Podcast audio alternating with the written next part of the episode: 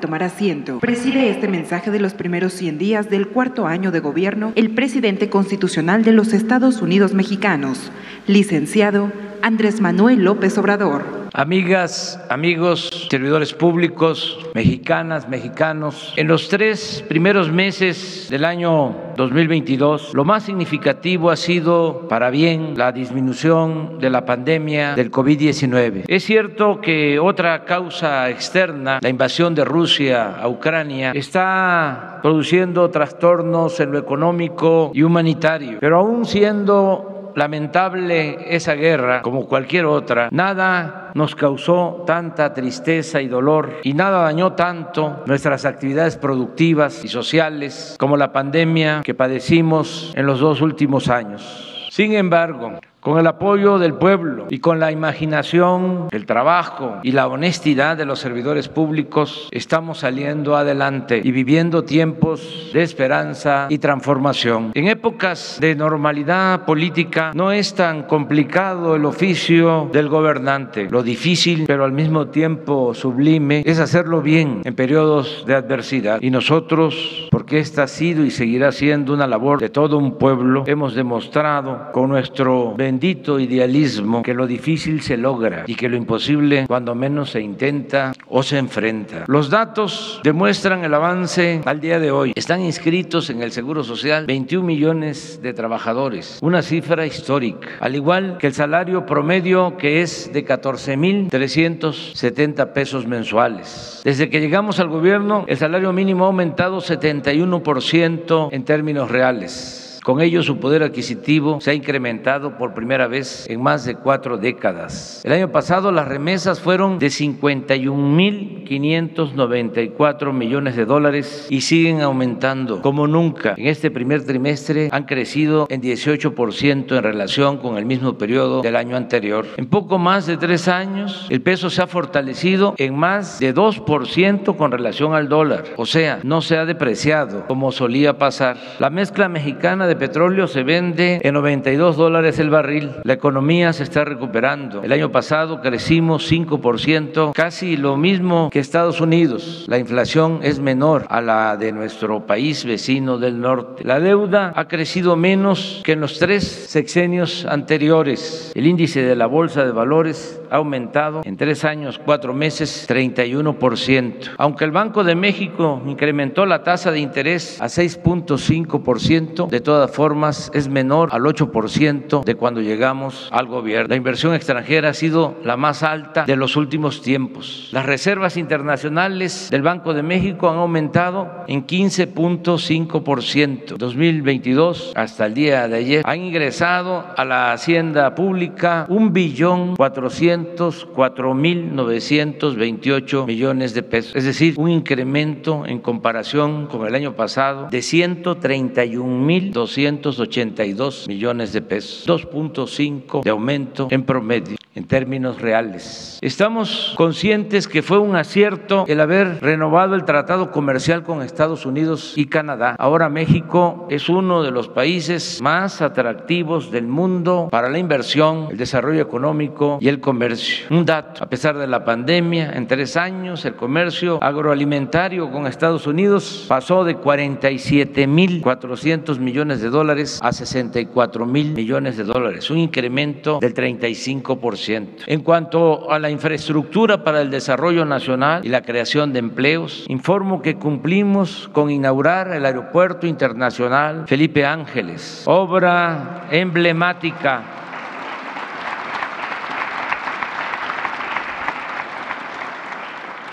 de gran calidad que nos permitió un ahorro de 120 mil millones de pesos. Se terminó en tiempo récord con las manos de trabajadores de la construcción, mujeres y hombres, obreros, ingenieros militares y con la participación de empresas y proveedores nacionales y extranjeros. Añado que los ingenieros militares están por iniciar la construcción del aeropuerto internacional de Tulum, Quintana Roo, que entrará en operación a finales del año próximo. Hemos venido garantizando el mantenimiento de los 40.500 kilómetros de la red de carreteras del país con una inversión hasta finales de este año de 44 mil millones de pesos. Lo mismo se ha hecho con la construcción de nuevas carreteras, ampliación de autopistas, puentes, libramientos, viaductos y caminos rurales. Destaco que este año se terminará la carretera de Oaxaca a Puerto Escondido, la autopista La Pera, Tepoztlán, Cuautla, la de Estación Chontal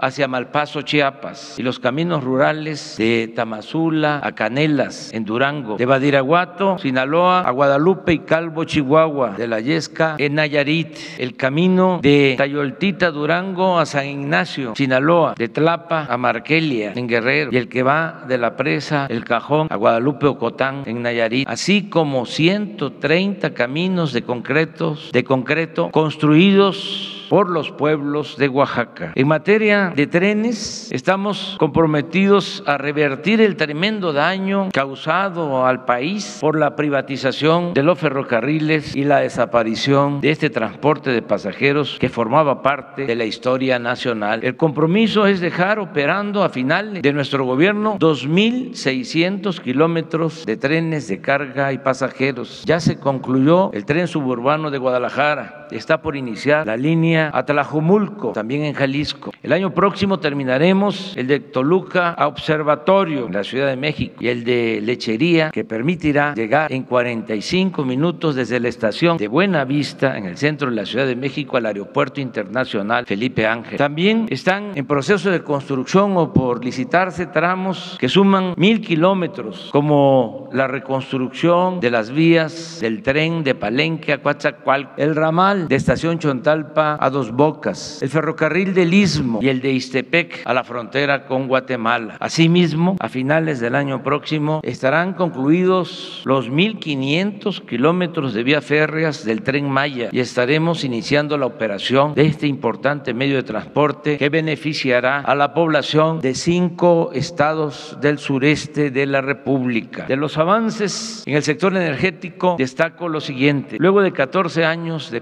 pérdidas continuas, de producción. Ahora ya estamos aumentando la extracción de petróleo. En este año el promedio de producción de crudo es de 1.752.000 barriles diarios. Desde que llegamos al gobierno hemos incrementado nuestra capacidad de refinación. Las importaciones de combustibles han disminuido en 48% en este tiempo. Esto ha sido posible porque se han rehabilitado las seis refinerías. Se compró la de Deer Park en Texas. En julio estará en operaciones la nueva refinería de Dos Bocas, la refinería Olmeca de Paraíso, Tabasco, ¿verdad, Rocío?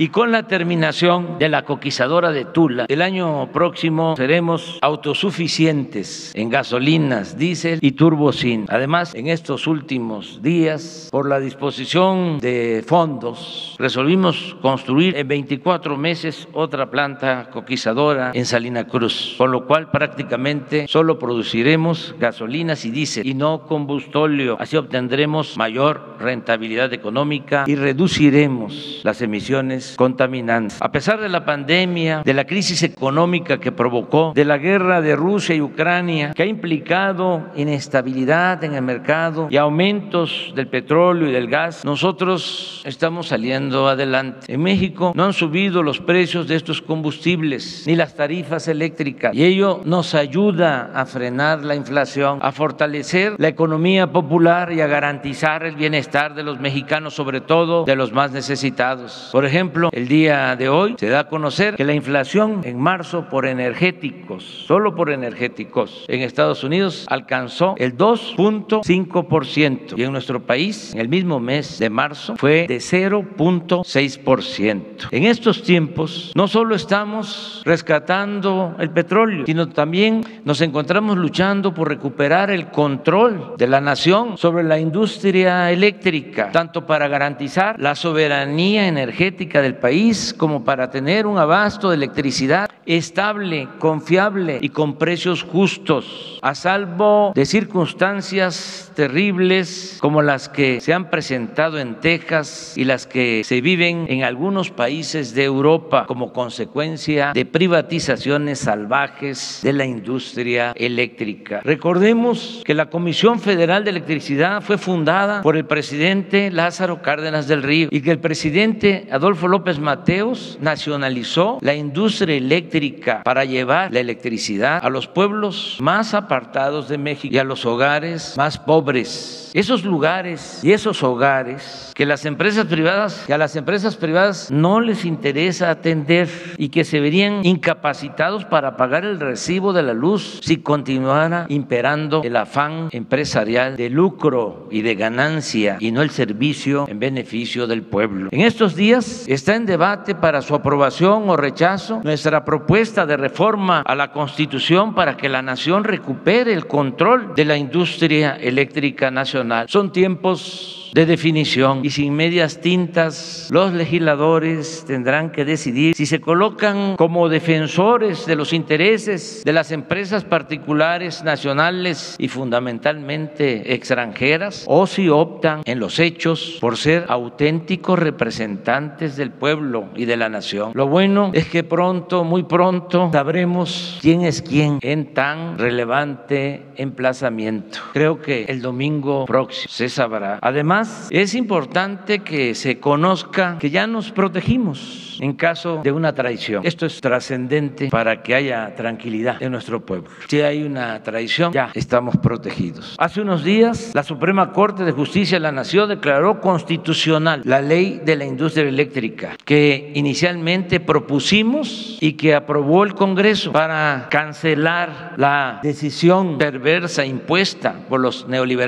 corruptos de no considerar como limpia la energía producida en las hidroeléctricas de la Comisión Federal de Electricidad, con la descarada intención de darle preferencia al despacho de las energías producidas con gas en las termoeléctricas privadas extranjeras, como las termoeléctricas de Iberdrola. Asimismo, informo también para tranquilidad de los mexicanos que si no alcanzamos las dos terceras partes de los votos para la reforma constitucional en materia eléctrica por el boicot de los legisladores entreguistas, conservadores, de derecha, reaccionarios. Enviaré de inmediato, al día siguiente, el lunes próximo, una iniciativa al Congreso para modificar la ley minera, que solo requiere de la aprobación de la mayoría simple de diputados y senadores, para establecer que el litio, mineral estratégico en el desarrollo industrial y tecnológico futuro, ambicionado por las corporaciones y por gobiernos extranjeros, y me consta, solo podrá, mediante esa reforma, ser explotado por el Estado mexicano y quedará así como propiedad absoluta del pueblo y de la nación.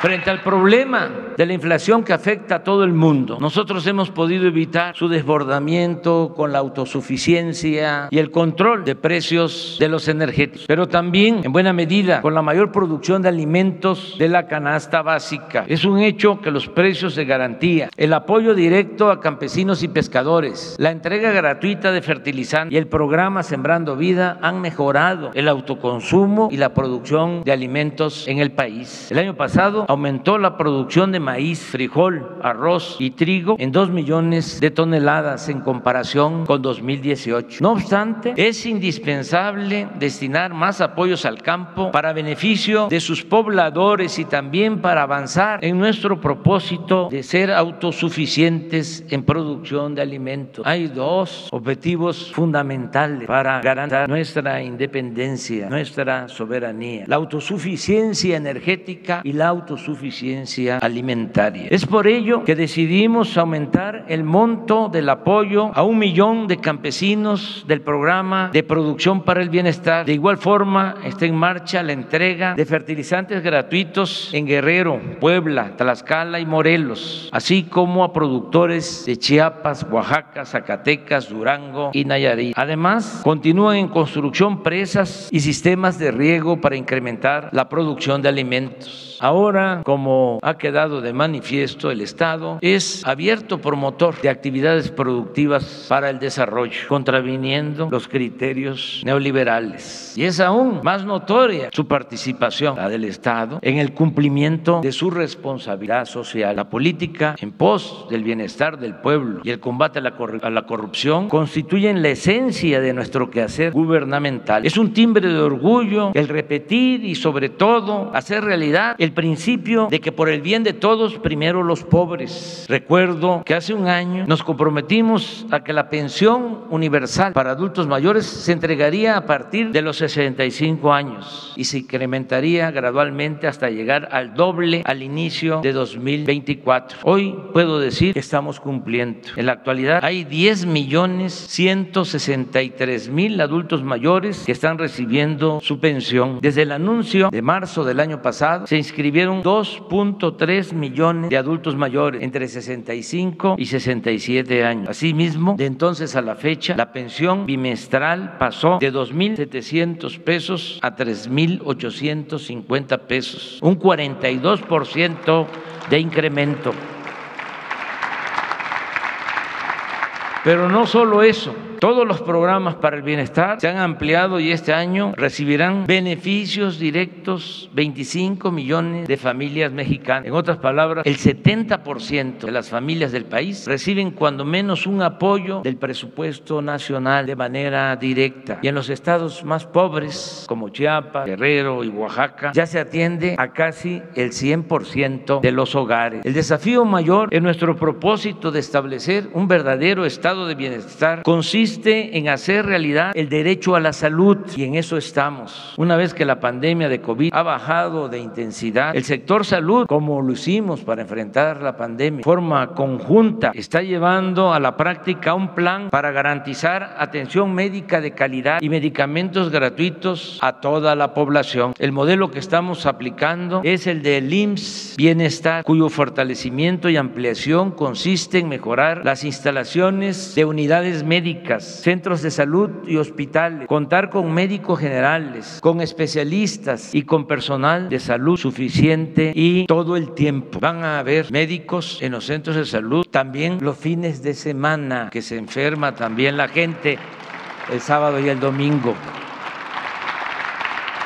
Se van a garantizar análisis clínicos y el 100% del abasto de medicamentos. Al mismo tiempo que vamos a regularizar con plazas y prestaciones a 80 mil trabajadores de la salud. Ya hemos levantado inventarios en 14 estados. Así podemos saber exactamente qué se necesita en cada centro de salud, comunidad, municipio y región. Y ya iniciamos en Nayarit el nuevo plan de operación, el cual nos permitirá evaluar resultados y replicar el método de federalización voluntaria en todos los estados del país. No hablo de presupuesto porque para este plan no hay techo financiero, no hay límite. Tenemos todo el dinero que se necesite. En materia de educación, seguimos ampliando la cobertura y mejorando la calidad de la enseñanza. Son cuatro nuestras prioridades. Atender con respeto y justicia a maestras y maestros nunca más ofender, nunca más ningunear a nuestras maestras y maestros. Actualizar los contenidos de los libros de texto, otorgar becas en todos los niveles escolares a estudiantes de familias pobres y mantener en buen estado las instalaciones educativas con la entrega de presupuesto a las sociedades de madres, de padres de familia y a tutores de alumnos. El mes próximo llegaremos a un acuerdo con la representación sindical de los trabajadores de la educación para incrementar en términos reales sus ingresos. Hasta la fecha, con la participación de maestros, maestras y pedagogos, se han reformado los contenidos de 97 libros de texto, al mismo tiempo que se han adquirido 172 títulos y 27 materiales impresos complementarios para mejorar el conocimiento de educadores y educandos en todas las materias. Asimismo, no se han dejado de entregar 11 millones de becas a estudiantes desde preescolar hasta doctorado, una cifra sin precedente, nunca visto en la historia de México.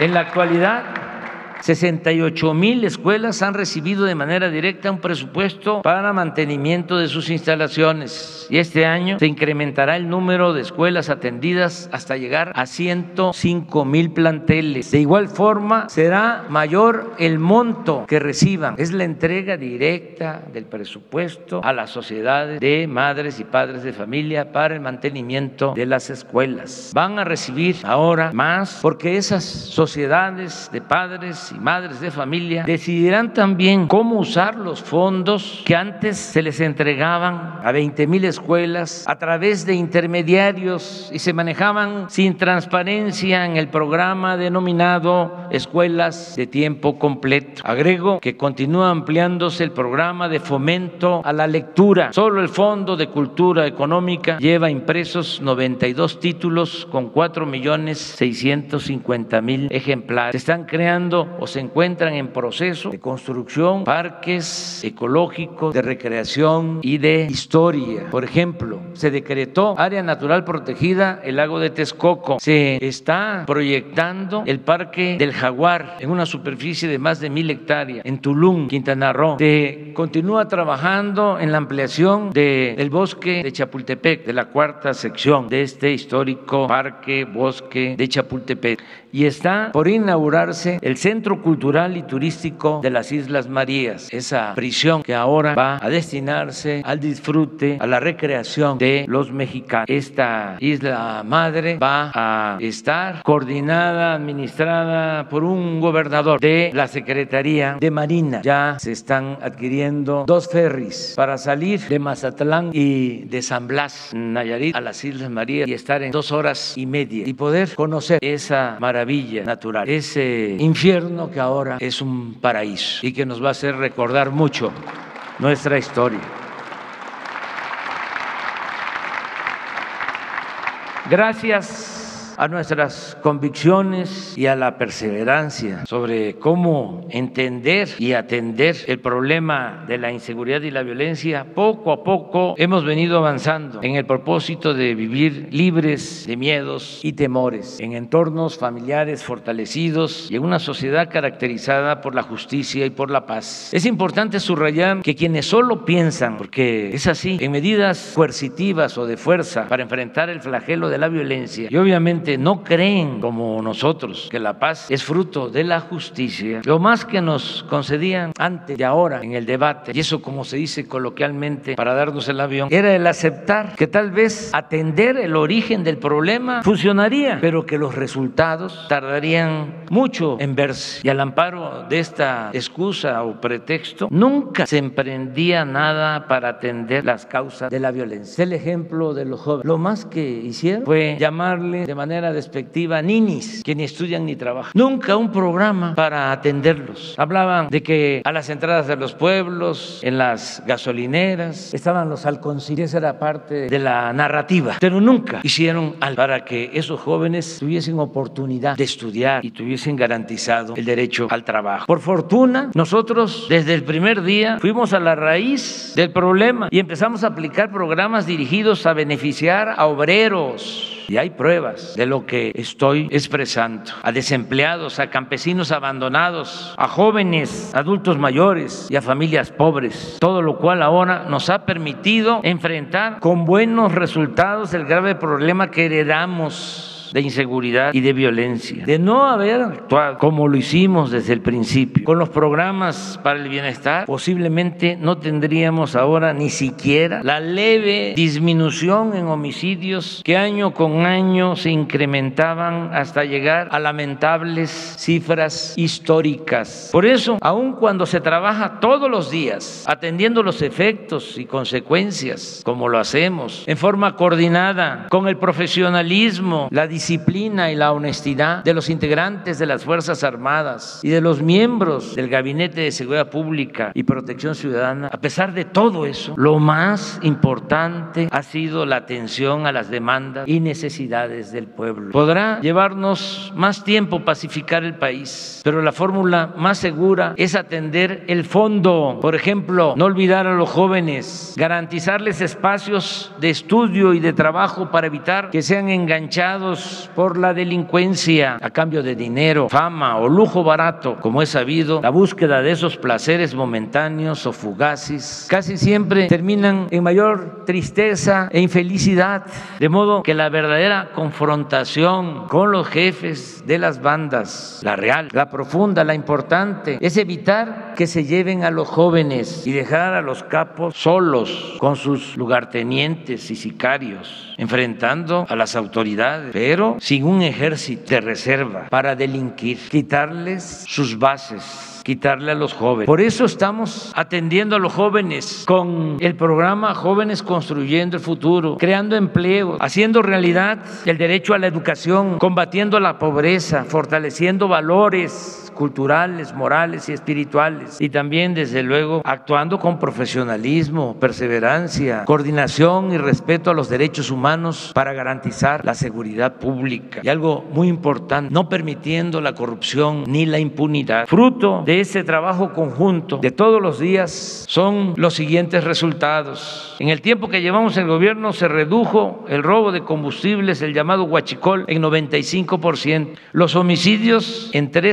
3.5%, el robo de vehículos en 40%, el secuestro en 41%, el robo a casa habitación en 29%, el robo a negocio en 23%, el robo a transeúnte en 22%, el robo a transportista en 31%, el robo al transporte público colectivo en 33%. En suma, de 12 delitos considerados de mayor impacto, solo tres han presentado aumentos. El feminicidio que creció en 15% y repito que posiblemente antes no se clasificaba como ahora. La extorsión que aumentó en 40% y el robo en transporte público individual en 22%. Todo este esfuerzo para conseguir la paz se ha llevado a cabo sin violaciones a los derechos humanos, sin el involucramiento de las fuerzas federales en masacres sin cometer torturas, sin desapariciones forzadas y ejecuciones extrajudiciales, como ocurría antes. Aquí destaco la importancia de la creación de la Guardia Nacional, que ya cuenta con 113 mil elementos, los cuales operan desde, desde 233 cuarteles construidos también por los ingenieros militares en casi todas las regiones del país. Expreso mi reconocimiento sincero y fraterno a las Fuerzas Armadas sin la lealtad de las secretarías de la Defensa y de Marina y sin su entrega al pueblo no tendríamos, lo digo de manera sincera, los mismos resultados en seguridad, en desarrollo y en bienestar. Con las Fuerzas Armadas ayudamos a la población afectada en la pandemia como es de dominio público. Ayudamos cuando la población civil sufre por huracanes, inundaciones, temblores, incendios y otros siniestros y con ellas contenemos también a la delincuencia organizada e impulsamos la reconstrucción de la seguridad y de la paz en las regiones del país más afectadas por la violencia delictiva. Gracias, almirante José Rafael Ojeda Durán. Gracias, general Luis Crescencio Sandoval González. Gracias, Rosa Isela Rodríguez.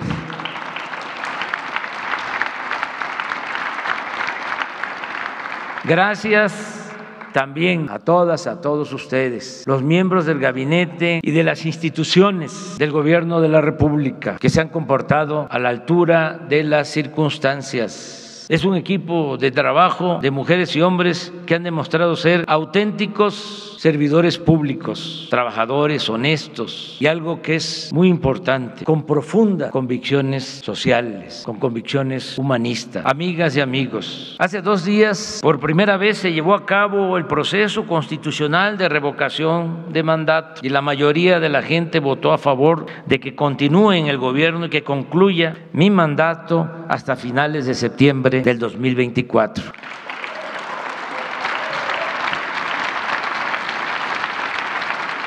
No voy a profundizar porque he sabido de la importancia de este ejercicio extraordinario de la democracia participativa que reafirma la soberanía del pueblo y obliga al gobernante no solo a mandar, sino sobre todo a obedecer y a servir. Agradezco de todo corazón la confianza y el respaldo de la gente porque sin ello, sin el apoyo del pueblo, no podríamos resistir el embate de los conservadores corruptos ni lograr, que eso es lo más importante, el bello ideal de continuar transformando el país, inspirados en nuestra ejemplar historia, en el legado que nos dejaron nuestros héroes y en las culturas del México profundo, de las cuales dimanan las mejores lecciones de trabajo, libertad, justicia, democracia, honestidad, dignidad y amor por los demás. En el tiempo que nos falta, dos años y medio, un poco menos, deseo que como ha sido hasta ahora, con el apoyo del pueblo, sigamos caminando hacia el estado de bienestar que nos permita erradicar el hambre y vivir libres de miseria. Tenemos la encomienda de garantizar la seguridad social desde el nacimiento hasta la muerte, que nadie en México nazca condenado a la pobreza, sin justicia, sin porvenir. Que se abran las más amplias oportunidades para ascender mediante el estudio y el trabajo en la escala social, sin dejar nuestra identidad, el orgullo de nuestro origen y que se convierta en realidad el derecho a la felicidad. Pienso que hay dos cosas fundamentales. Continuar impulsando con dichos y con hechos la revolución de las conciencias, que es lo más eficaz para enfrentar el pensamiento conservador y reaccionario de nuestros opositores. Y no solo para eso, para que se conviertan en irreversibles las conquistas de nuestros tiempos, que todo lo que logremos en beneficio del pueblo no tenga marcha atrás. Y la mejor garantía, el mejor seguro es el cambio de mentalidad de nuestro pueblo, porque la gente va a ser la encargada de defender esas conquistas en su beneficio.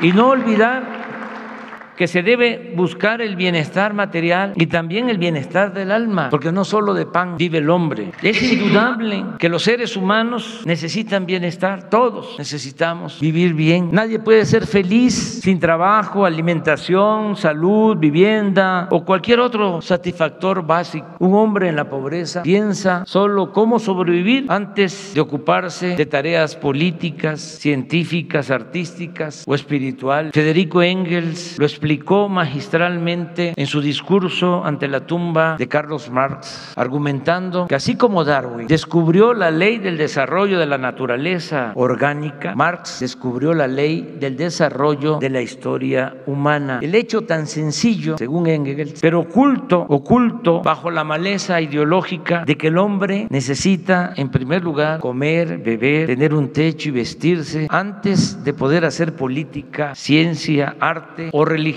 Hasta ahí la sí. Pero el sentido de la vida, sostengo, no debe reducirse únicamente a la obtención de lo material, a lo que poseemos o acumulamos. Una persona sin apego a un código de principios, sin apego a un ideal, a una doctrina, difícilmente consigue la felicidad. En algunos casos, triunfar a toda costa y en forma inescrupulosa conduce a una vida vacía, a una vida infeliz. De ahí que deberá buscarse siempre el equilibrio entre lo material y lo espiritual. Procurar que a nadie le falte lo indispensable para la sobrevivencia y cultivar al mismo tiempo los mejores sentimientos y actitudes hacia nuestros semejantes. En fin, nunca dejemos de actuar con mística en nuestro quehacer público, en nuestro quehacer político, ni hagamos nunca a un lado el humanismo y la fraternidad. Muchas gracias.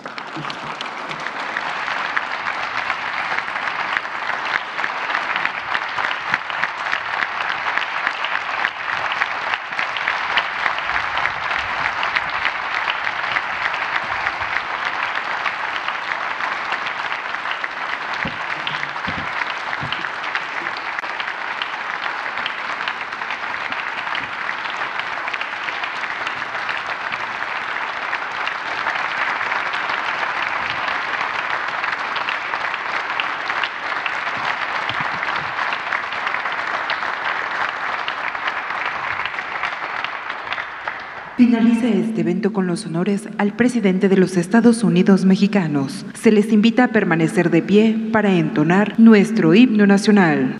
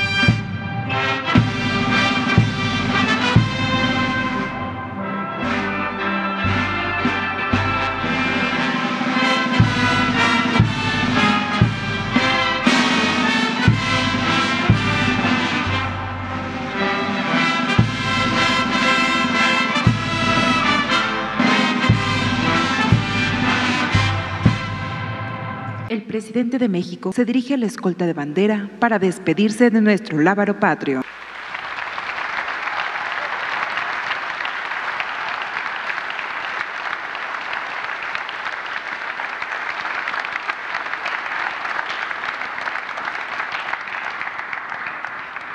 Se agradece la asistencia del presidente de México y funcionarios que lo acompañaron. Muy buenas tardes.